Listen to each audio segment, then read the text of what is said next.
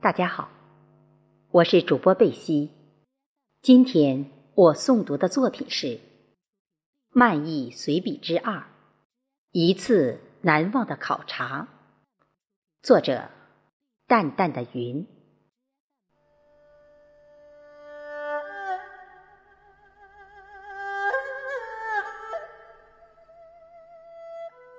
那年农历正月十七。我随医院分管业务的徐院长出差，去某省一个县级市考察血液透析机的使用性能。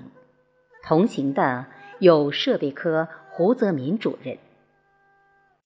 广水火车站候车室挤满了等车的旅客，大多是外出打工的农民。虽说新年的温馨还残留在人们脸上。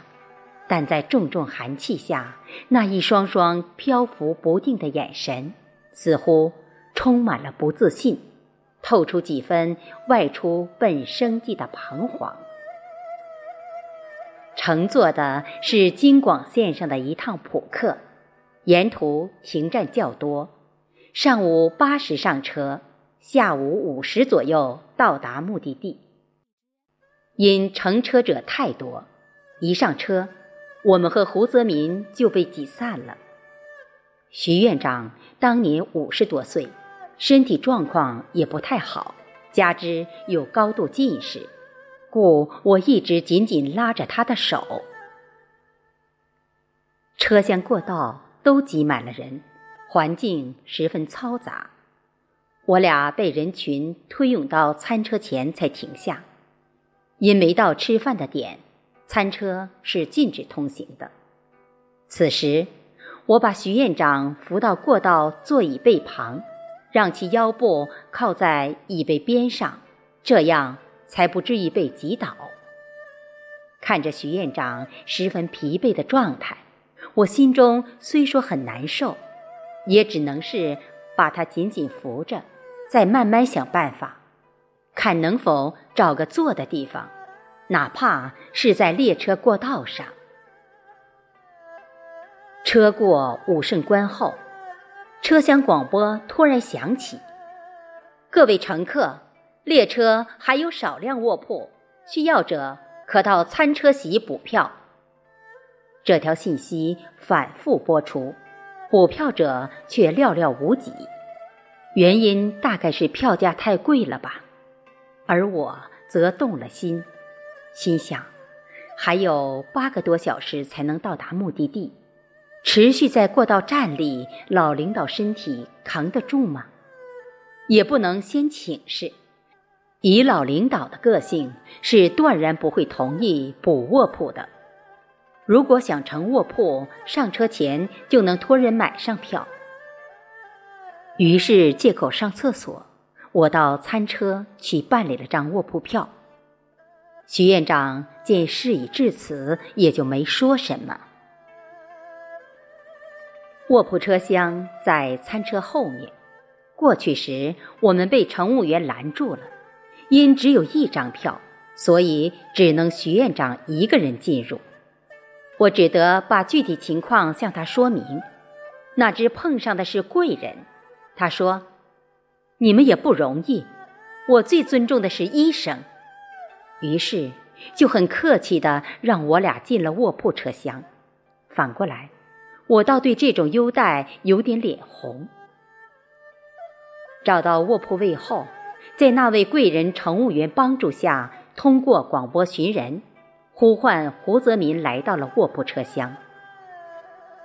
当年的绿皮客车虽然很简陋，但卧铺与人满嘈杂的硬座席差别还是很大的。车厢里乘客不多，环境相对安静。徐院长躺在下铺，很快入睡了。在车厢走廊外侧临窗便凳上，与我对坐的胡泽民在打瞌睡。我无心观望窗外的沿途风景，在心中盘算着怎样努力使这次考察有个圆满结果。逐年增多的尿毒症严重危害着人民群众生命健康，血液透析是有效的替代治疗方法，而领导考虑到进口透析机高昂的价格、患者终生的治疗及不确定的疗效，还有难以承受的治疗费用。当年还无合作医疗等客观因素，暂不打算引进这项先进技术。面对严峻的医疗现实和专科病人的就医压力，经反复论证后，我多次向院方提出申请，要求成立血透室。院方经慎重考虑，拟购买国产透析机。根据厂家提供的信息，才有了这次由徐院长带队去某市考察之行。大约下午五时许，客车到达目的地车站。下车后，所见除车站几栋房子，四周全无相应配套建设，与家乡火车站相差甚远。当年广水火车站位于广水镇中心，站前很繁华。询问当地人才知道，此处离城区约十里地。没有公共汽车，主要靠人力三轮车拉送来往乘客。果然，见不远处停有数辆脚踏三轮车，车夫们在频频向下车旅客招手拉客。我们上了其中一辆，以加长的车身里两边有简陋的条凳，每边上可坐五人。人上满了后。车夫熟练地奋力踩踏着脚下的三轮，迎着夕阳西下的余晖，在充满尘灰的乡间公路上艰难地向城区进发。而坐在车上的我，则心中充满了忐忑，似乎感觉有某种不确定的东西在脑中飘荡。进入城区。已到掌灯时分。当年，该地刚由县改市，建筑布局与普通县城无异，加之又是才过完春节，走在街上，未见多少行人，好多临街店铺也都紧闭着门，显得有点冷清。而迎面吹来的嗖嗖凉风，不免使人心生寒意。我们找了好几家旅店住宿，均因新年刚过，还没开业，遭到拒绝。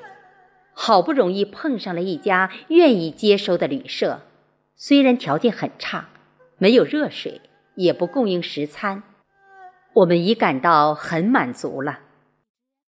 安顿停当后，已是晚上九点，早已饥饿难当。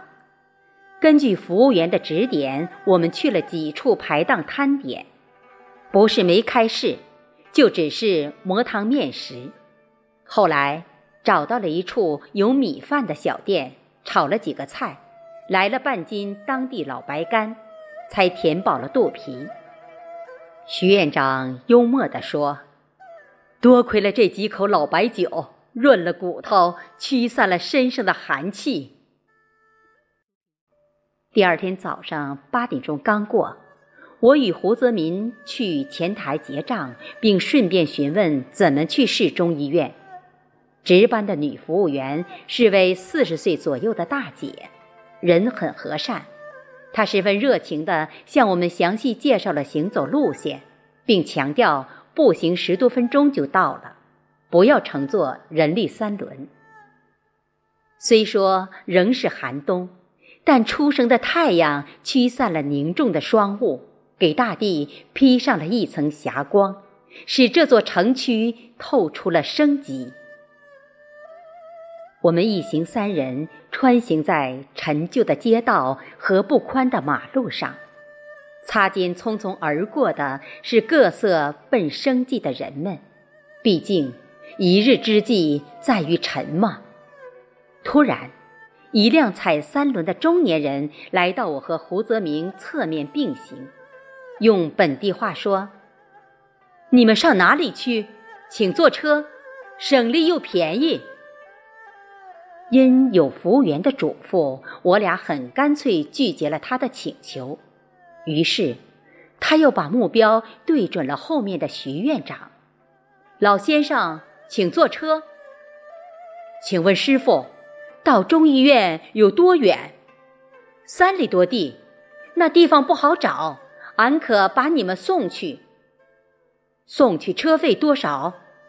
便宜，每人一元。共三块钱。徐院长决定乘坐这个当地人的三轮车。我打量了一下车夫，他长得粗壮，皮肤黝黑，蓄着小平头。虽说面相有点不善，但在光天化日、大庭广众之下，他又能干什么违法之事？况且车费已谈就，明码标价。于是我们就坐上了他的三轮。此人正值盛年，踏车毫不费力，加之道路又熟，不一会儿就将我们送到了市中医院门口。为赶时间，下车后，徐院长带着我先进院内与有关科室接洽，胡泽民留下与车夫结账付费。我们受到了院领导的热情接待，参观了透析室。见胡泽明还未进来，徐院长叫我到外面去看看。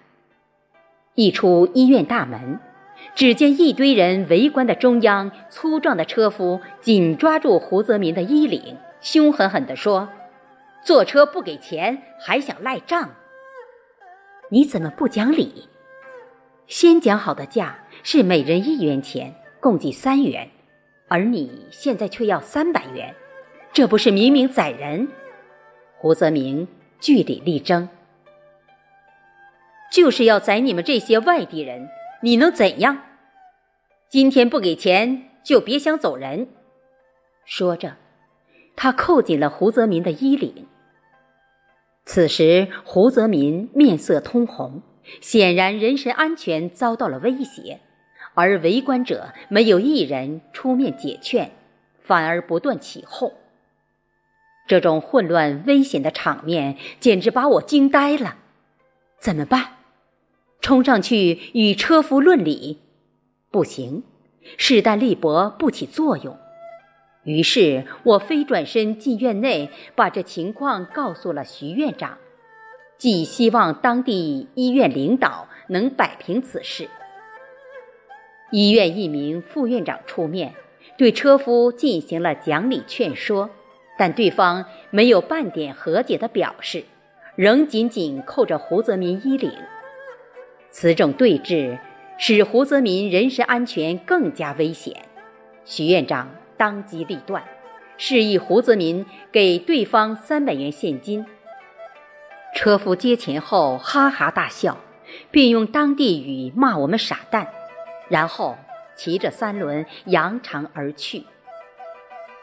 经历了此事，大家心有余悸，匆匆与当地医院领导告别，立马就近搭班车到许昌，转乘列车回到了广水。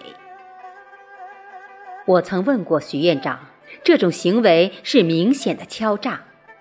当年的三百元钱是一笔不小的数目。当安全受到威胁时，怎么不报警？而徐院长认为，在那种情形下，我们人生地不熟，报警是来不及的。当时还没有手机，就算当地医院会帮忙打电话给派出所，也需要时间。此时对方很激动，很可能熊熊伤人，后果就严重了。不就是要钱吗？给他三百元钱，对我们来说危险就明显降低，经济损失也在可承受的范围。当然，这种强霸行为国家是不允许发生的。可能该市刚撤县建市，机构处于衔接阶段，管理还不到位。相信往后治安形势会很快好转的。因这涉及到一个城市的形象和执政党在人民群众中的地位。几十年过去了，如今那座城市已迈入了全国综合实力百强县行业。而正因那次考察，广水市第一人民医院才确定开展血液透析技术，组建了血透室，逐渐发展成为本市最大的血液净化中心，挽救了许多患者的生命。我供职的肾内科也获得了相应荣誉，二零一九年被评定为省级重点专科。二零二零年十二月九日，于应山南门医院